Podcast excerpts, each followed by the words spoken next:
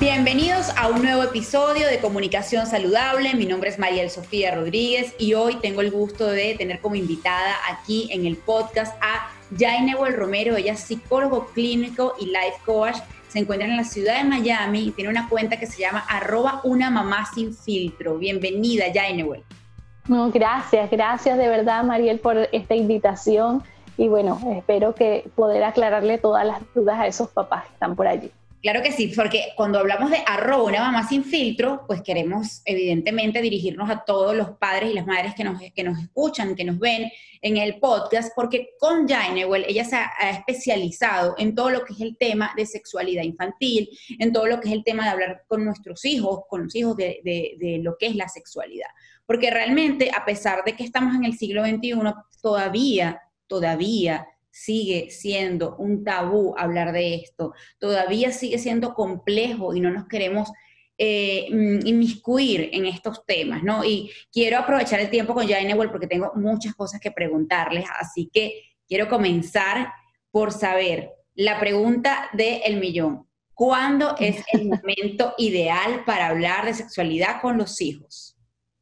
Bueno, esa es la pregunta más hecha realmente en todo, desde tengo 20 años trabajando con esto y creo que esa es la pregunta que hacen todos los papás porque eh, como tú bien lo decías, eh, hay mucho tabú en relación a todo este, este, tema eh, de sexualidad infantil.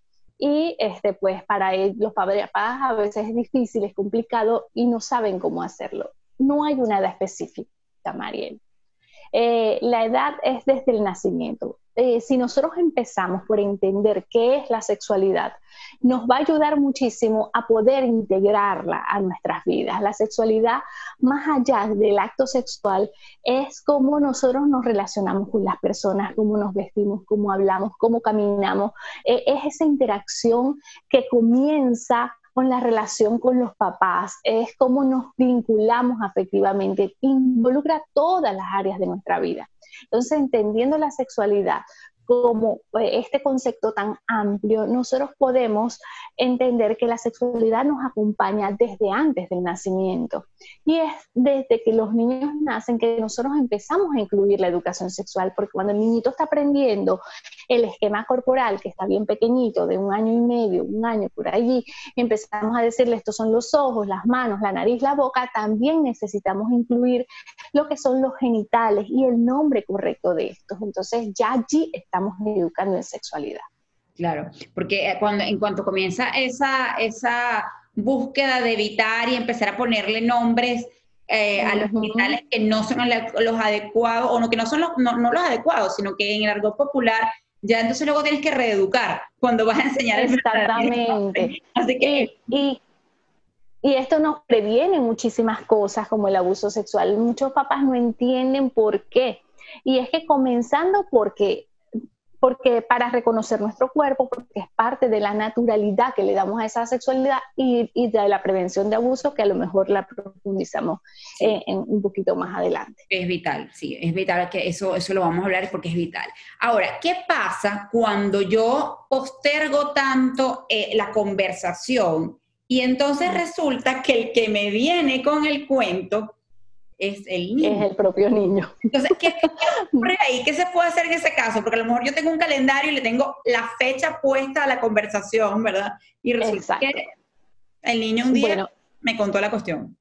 Sí, es entender que no puede haber una conversación, ¿ok? Allí. Cuando nosotros decimos y entendemos que no es una conversación, que no vamos a sentar al niño y vamos a decirle todo lo que significa el acto sexual, porque al fin y al cabo cuando esperamos la conversación, esta conversación como tal se reduce a, explicarle cómo se tienen relaciones sexuales al niño cuando el niño pregunta de dónde vienen los bebés, cómo nació mi hermanito y cosas relacionadas como esta.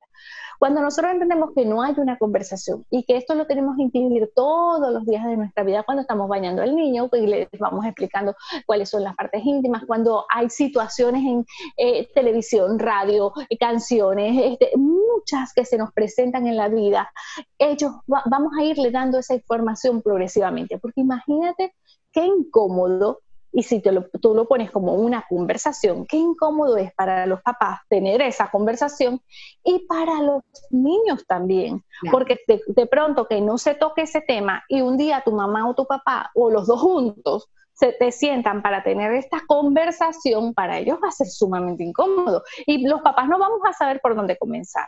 Entonces, es allí donde está el secreto. No hay una conversación. Esto es, una cosa que se hace en el recurso de la vida. Es que esa era una de las preguntas que yo tenía cuando te decía, bueno, si viene el niño y te lo cuenta, lo que sea, existe una sola conversación, porque es prácticamente, está hecho como eh, en la cultura popular, cuando te hablaron a ti de sexo, es como si hubiera sido un día, ¿verdad? Y, y, realmente eso no tiene mucho sentido, porque es como que ya te lo hablé, ya te lo dije y chao, y Exactamente, y eso tiene que ser eh, continuo, paulatinamente estar hablando sobre eso, porque es que la, sexualidad ya viste todo lo que involucra, no es una sola cosa, y es que tenemos que estarle inculcando eh, eh, los valores que tenemos como familia, incluir muchísimas cosas en esa educación sexual. Entonces eso no se puede hacer en una conversación, eso es a lo largo de la vida y en cada una de las situaciones que se van presentando, y ya eso es educación sexual. Lo que pasa es que muchos papás no lo ven. Mira, la sexualidad tiene que ver hasta cómo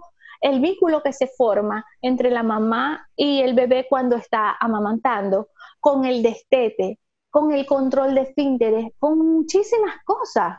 Entonces ya allí estamos haciendo el proceso, pero muchas veces no lo sabemos y no lo reconocemos. No, y es interesante cómo, cómo lo planteas, porque además esa necesidad de que la conversación sea algo que no sea una sola conversación, sino sea una educación, igual que, el, que un niño no va solamente a una clase durante toda su vida, sino que lleva una, unos grados, pasa de kinder, preparatorio, primer grado, ta, ta, ta, bachillerato, igualito va desarrollándose y de repente la conversación que tuvo con el niño pequeño simplemente para mostrarle, decirle cómo se llamaban sus genitales, no va a ser la misma que tengas cuando el niño tiene 13 años, porque evidentemente va a evolucionar, ¿no? Y es mejor claro. haber en dosis que Exactamente. Y además, aportando un poco a lo que tú estás diciendo, es eh, ir enriqueciendo ese proceso de educación. Que el niño, la necesidad del niño de cuatro o cinco años no va a ser la misma necesidad de un adolescente de 13 años. Entonces, entender en qué etapa está ese niño va a depender qué le vamos a decir qué le vamos a responder, cómo vamos a, manejar esa, a dosificar esa información que le estamos dando a ese niñito. Claro, porque antes también se tenía como muy pensado el hecho de, bueno, yo te eduqué bien porque, por ejemplo, yo te eduqué bien porque no saliste embarazada. Entonces ya yo te eduqué bien. O sea, yo te dije lo que te tenía que decir porque la muchachita no salió embarazada. O porque, el, niño no dejó embarazada a una muchachita, o sea, o, como sea. este, pero no, porque no, no, solo eso, ¿no? O sea, una adecuada educación sexual, ¿qué debería, qué debería, qué componentes debería tener o qué características debería tener una adecuada educación sexual? Mira, eh, eh, cuando nosotros, tomando ese mismo ejemplo que tú estás poniendo, cuando nosotros pensamos que educamos bien porque no quedó embarazada o porque el niño no dejó embarazada a una muchacha, estamos hablando de la genitalización de, la educación sexual, ¿ok? Cuando vamos a ver que solamente nos centramos en el acto sexual, que no me venga con una barriga, que no ande de loquita por allí alborotada, que son los términos que utilizamos, pero a lo mejor le damos permiso y un abanico más amplio al varón que esté con todas las mujeres que quiera tener para que agarre experiencia, ¿ok? Y nosotros estamos viendo allí que todo tiene que ver con cultura, eh, con valores, y con todo lo que nosotros, eh, eh, em, todos los mitos y toda la falta de información que están ahí alrededor de esa educación sexual que está genitalizada. Cuando, cuando tú me preguntas cuáles características debe tener, bueno, nosotros necesitamos tener una educación afectivo-sexual. ¿Qué quiere decir esto? Que nosotros vamos a ampliar ese abanico y no vamos a darle solo la información biológica, física a ese niño, porque nosotros venimos y decimos, bueno, la educación sexual y vemos un curso o un taller, y bueno, eh, prevención de, eh, de enfermedades de transmisión sexual, prevención de embarazo adolescente y pues eh, que el niño sepa cómo ponerse el condón y cómo tener una relación sexual. Ya va.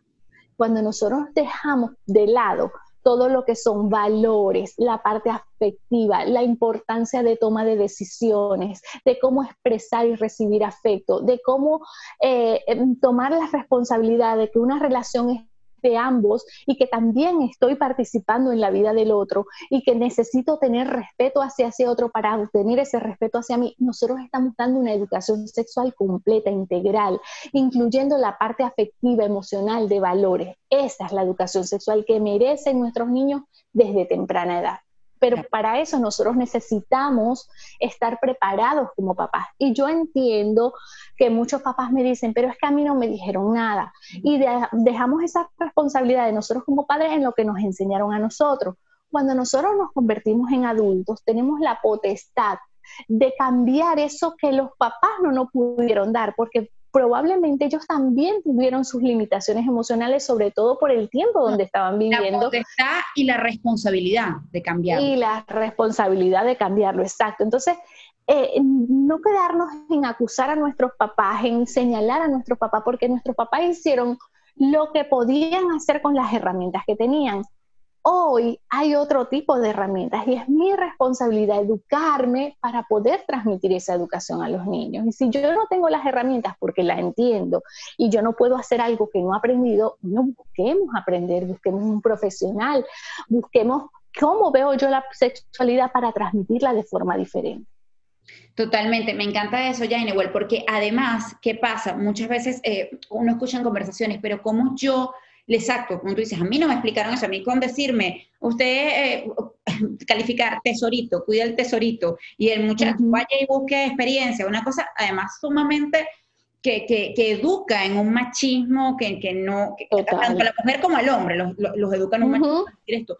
Pero claro, ahora qué pasa, muchos padres dicen, pero si, ¿cómo yo voy a explicarle eh, que el tema de, de, la transsexualidad o cómo si yo no lo entiendo? Dicen. O sea, ¿cómo lo voy a explicar si yo mismo no entiendo que es un bisexual o una persona que, es gay? No lo entiendo. ¿Cómo lo explico? Y yo creo que ahí tú das en la clave, busca ayuda, porque está bien que no lo entiendas, pero debes informarte y entenderlo, porque además eso va a crear una, yo pienso, corrígeme si me equivoco, una, una relación de respeto con uno mismo, aquel adolescente que de repente sienta oye, que se siente atraído por, por, los, por, los, por las personas de su mismo sexo, se reprime y esto a la larga trae peores consecuencias, porque a lo mejor se mete en una relación, si es hombre con una mujer o si es mujer con un hombre, y realmente no es lo que siente y lo que quiere, y, es, y viene todo arrastrado también por ese, esa, esa aura de machismo que existe y que o sea, tú tienes que, que, que, que, esto es así porque es así. No, no sé si, si, eso tiene también algo que ver. Esa educación sexual también tiene que ver con esas decisiones a futuro y no saber lo que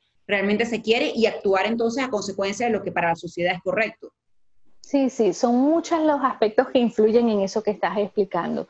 Este, realmente cuando nosotros eh, no tenemos la información y no la manejamos, buscar ayuda es lo, lo, ideal. Yo le digo a los papás, miren, es que no tienen ni siquiera que sabérselo todo antes de ellos, ante ellos, porque nosotros muchas veces pensamos, es que me va a perder el respeto si yo no le estoy dando una respuesta de una vez, o es que qué va a pensar de mí si yo no sé, si soy el papá debería saber.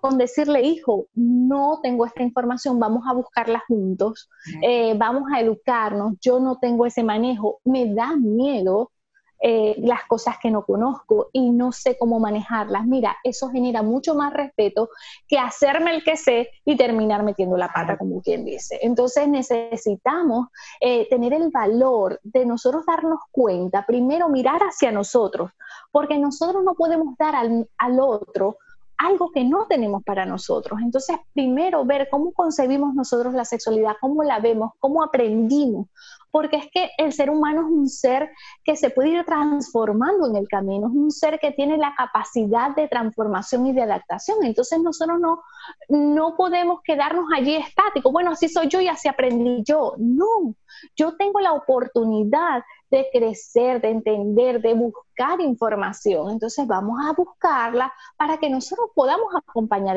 a nuestros hijos en el desarrollo de una sexualidad sana porque nosotros tenemos que entender qué es lo sano dentro de la sexualidad y qué no es sano qué es una orientación sexual y qué no es. Por ejemplo, este problema tan grande que está, que está repercutiendo con lo de la pedofilia, que se quiere hacer como una orientación sexual, que no lo ah, es. Sí, es una situación bien compleja, entonces nosotros tenemos que buscar información. Si no la tenemos es válido, no nos sintamos mal por no tenerlo. Los invito como papás a buscar qué hacer si se me presenta esto, escuchar a nuestros hijos porque probablemente puedan tener una confusión, pero probablemente puedan estar sintiéndose o tener otro tipo de orientación sexual. Entonces, acompañémoslos a desarrollar una sexualidad sana.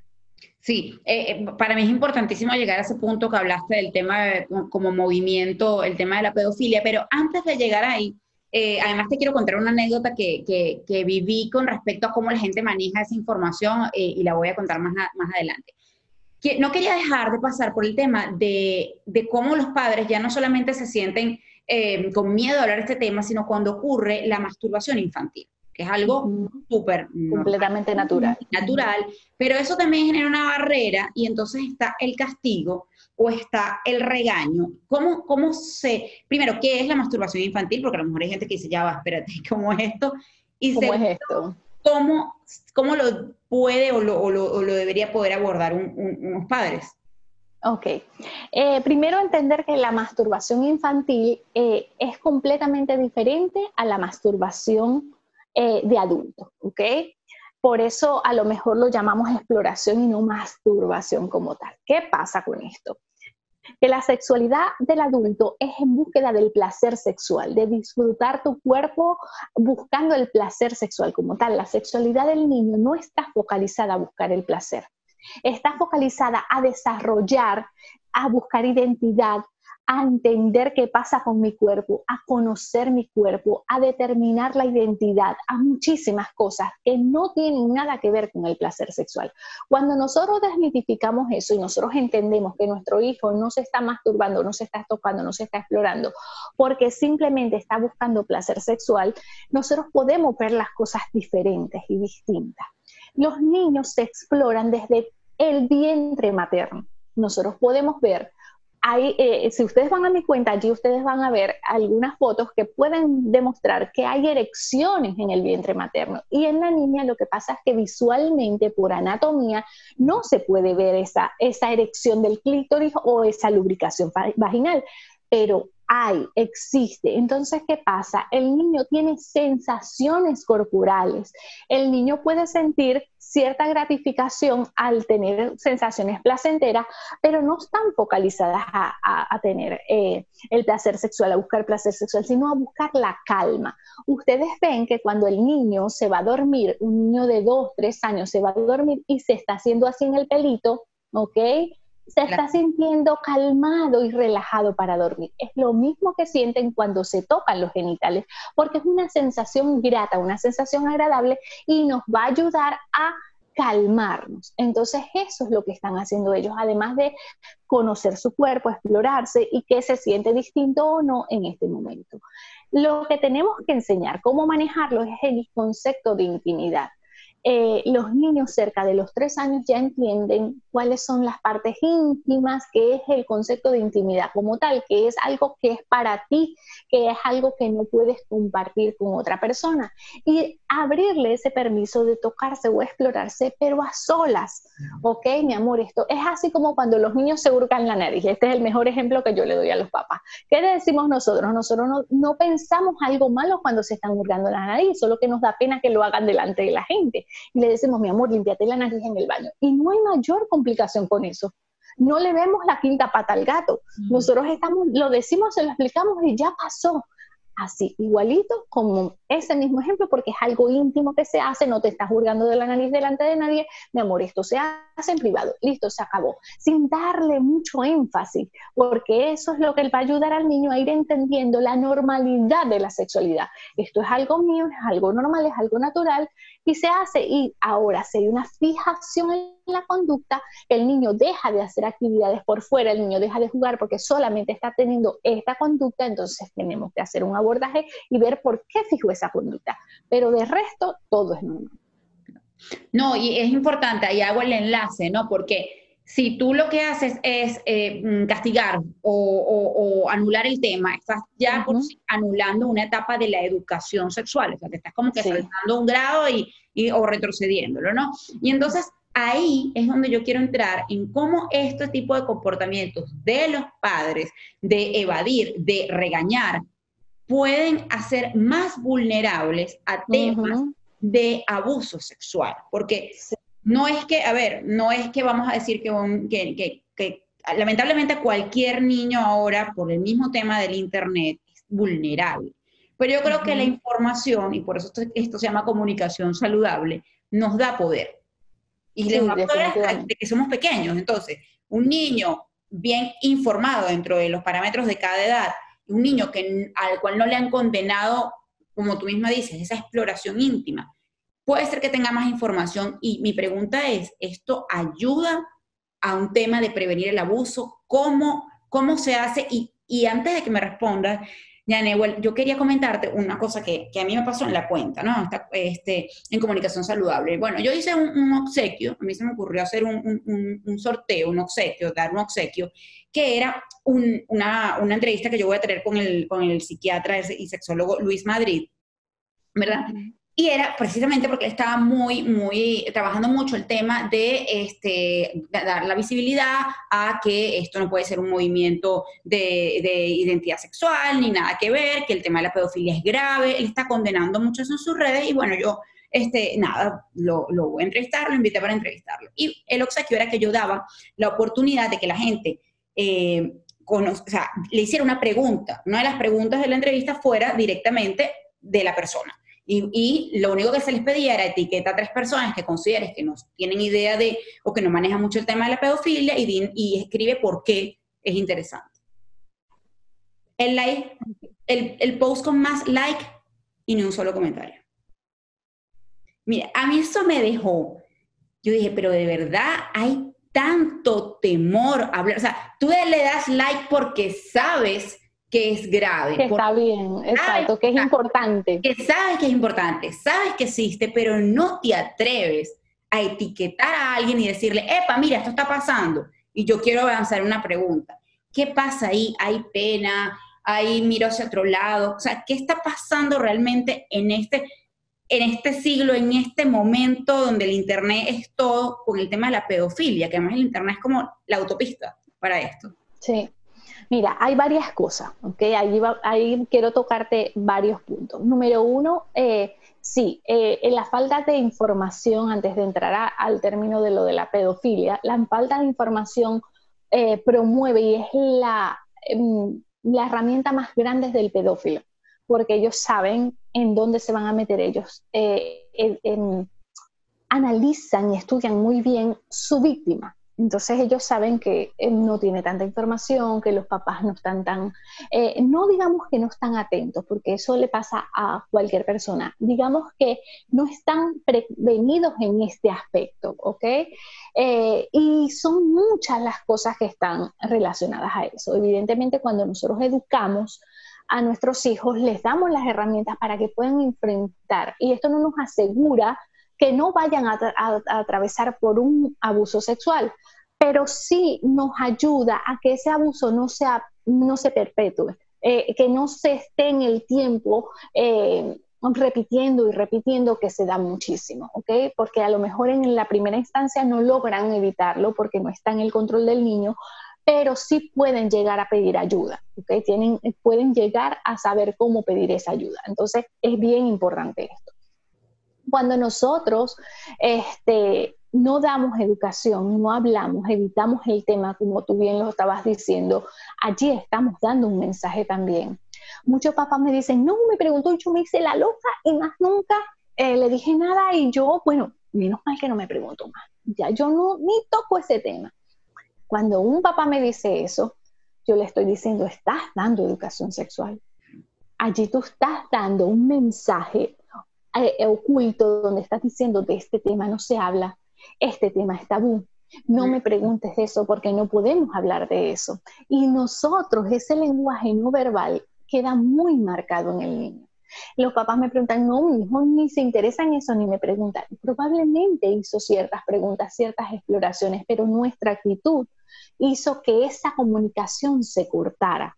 Entonces necesitamos estar atentos a cuáles son esos momentos, porque a veces son tan sutiles que no los, no los percibimos y no nos damos cuenta que estamos cerrando ese canal de comunicación. ¿Qué pasa? Cuando nosotros, cuando vemos al niño porque no queremos, este, eh, eh, no es que yo no quiero quitarle esa inocencia, es que si, si le digo estas cosas ahorita, entonces se va a interesar más en la sexualidad. Eso es abrirle los sentidos, esas son las frases que me dicen los papás. Y no, si nosotros evitamos eso en la infancia, ¿qué va a pasar en la adolescencia? Que vamos a estar mandando a nuestros hijos a la guerra sin armas. ¿okay? Ellos están enfrentando un mundo que hoy en día es más complicado del que nosotros vivimos en nuestra época, eh, que no van a saber cómo enfrentar. Entonces es necesario que nosotros hablemos con nuestros hijos y que los eduquemos. ¿Qué pasa con esa carretera que tú dices que es para la pedofilia? Mira, la pedofilia tiene todos los años del mundo. ¿ok? Ahora está teniendo más visibilidad. ¿Por qué? Porque este proceso de la globalización, las redes sociales, el Internet nos llevan a tener esa, esa visibilidad. Pero eh, yo, yo tengo trabajando en esta área un poco más de 20 años, por favor, no saquen cuenta. Este, pero ese, eh, eh, desde entonces y desde muchísimo antes, yo estoy viendo todo esto. la pedofilia tenemos que ver dos aspectos, porque este canal es una carretera, como tú bien lo dices, que facilita ese acceso a los niños, pero también está la parte física y la parte que nosotros no nos imaginamos que el pedófilo, nosotros hablamos de un pedófilo y nos imaginamos una persona que tiene ciertas características, que, que bueno, que nosotros lo podríamos reconocer, que tiene, que se tiene un aspecto negativo y no, el pedófilo puede ser el papá, el primo, el tío, el vecino, el amigo de la familia, a ese que queremos mucho, a ese, a ese que es especial. Inclusive mujeres, inclusive mujeres. Inclusive mujeres. El índice es un poco más bajo, pero inclusive mujeres. Y de hecho, en las mujeres se disimula mucho más. ¿Por qué? Porque la mujer, por ende, por naturaleza, es la cuidadora. Entonces, una mujer que lo está bañando al niño, no vamos a estar prevenidas ante, no, lo está bañando la tía y no importa. Entonces la tía lo está bañando, pero, pero está allí a lo mejor manipulando y no se ve. Y hay otra cosa que, que, que me oculta un poco las estadísticas esas con las mujeres, es que con nuestra cultura latina, eh, mientras el niño varón inicia su sexualidad más joven y con una persona más grande es mejor, porque míralo, él es bastante macho, que mira, se metió con la muchacha de servicio, no, ese es y esa es la, lo que nosotros decimos, pero no, realmente ese niño está sufriendo un abuso o lo llevamos a un burdel a que se, se, inicie sexualmente con una prostituta. ¿Qué pasa con eso? Eso es un abuso sexual. Y el niño eh, atraviesa por muchas cosas, pero culturalmente, como es aceptado, y gracias a Dios ya eso está cambiando un poco, pero, pero eh, entonces muchos hombres no saben que su iniciación sexual fue un abuso sexual.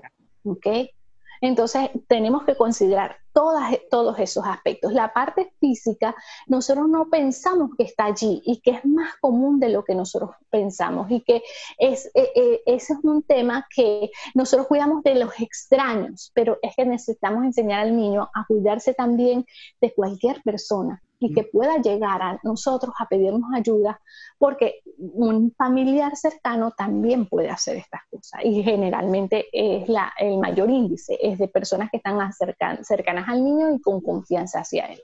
Claro. No, ahí, lo que hay que rescatar eh, es eso, lo que tú dices, Jainewell. Eh, eh, se educa para que al momento de llegar la situación, porque a veces es simplemente inevitable, porque bueno, la vida tiene esos momentos tan, tan terribles, el niño pueda, tenga la confianza y tenga el canal abierto para decirlo y entonces se le ponga un freno en el momento y eso no, o sea, llegue hasta, bueno, hasta donde, hasta donde no, hasta donde tenga que llegar y no sea más, quiero decir, que no sea más la situación. Ya, Inewell, mira, me quedaría hablando contigo siglos, de verdad. Estoy demasiado agradecida por haber aceptado la invitación a Comunicación Saludable. Para mí, esta, este precisamente de esta manera es el objetivo de, este podcast, informar. Y yo nada más tengo es que agradecerte inmensamente eh, el haber compartido este tiempo con nosotros, de verdad que sí. No, Mariel, más bien muchísimas gracias a ti por la invitación y por crear estos espacios, porque eh, juntos vamos creando espacios y mientras más se vaya eh, propagando esta información, eh, les vamos dando a los padres esas herramientas que necesitan para poder enfrentar todas estas situaciones que son más comunes de las que nosotros pensamos. Así que de verdad, gracias por tu espacio y gracias por esta invitación. Gracias, Jainewell Romero, ya psicólogo clínico, life coach, está en Miami, su cuenta es arroba una mamá sin filtro, todo lo que necesiten consultar acerca de salud sexual, salud de parejas, niños, todo lo que, cómo, cómo se lo digo, cómo se lo cuento con Jainewell y bueno, aquí ya mismo digo que pronto quiero volverte a tener para desarrollar mucho Perfecto. este tema. Siempre a la orden. Gracias, Jainewell. Besos. Gracias, hasta luego.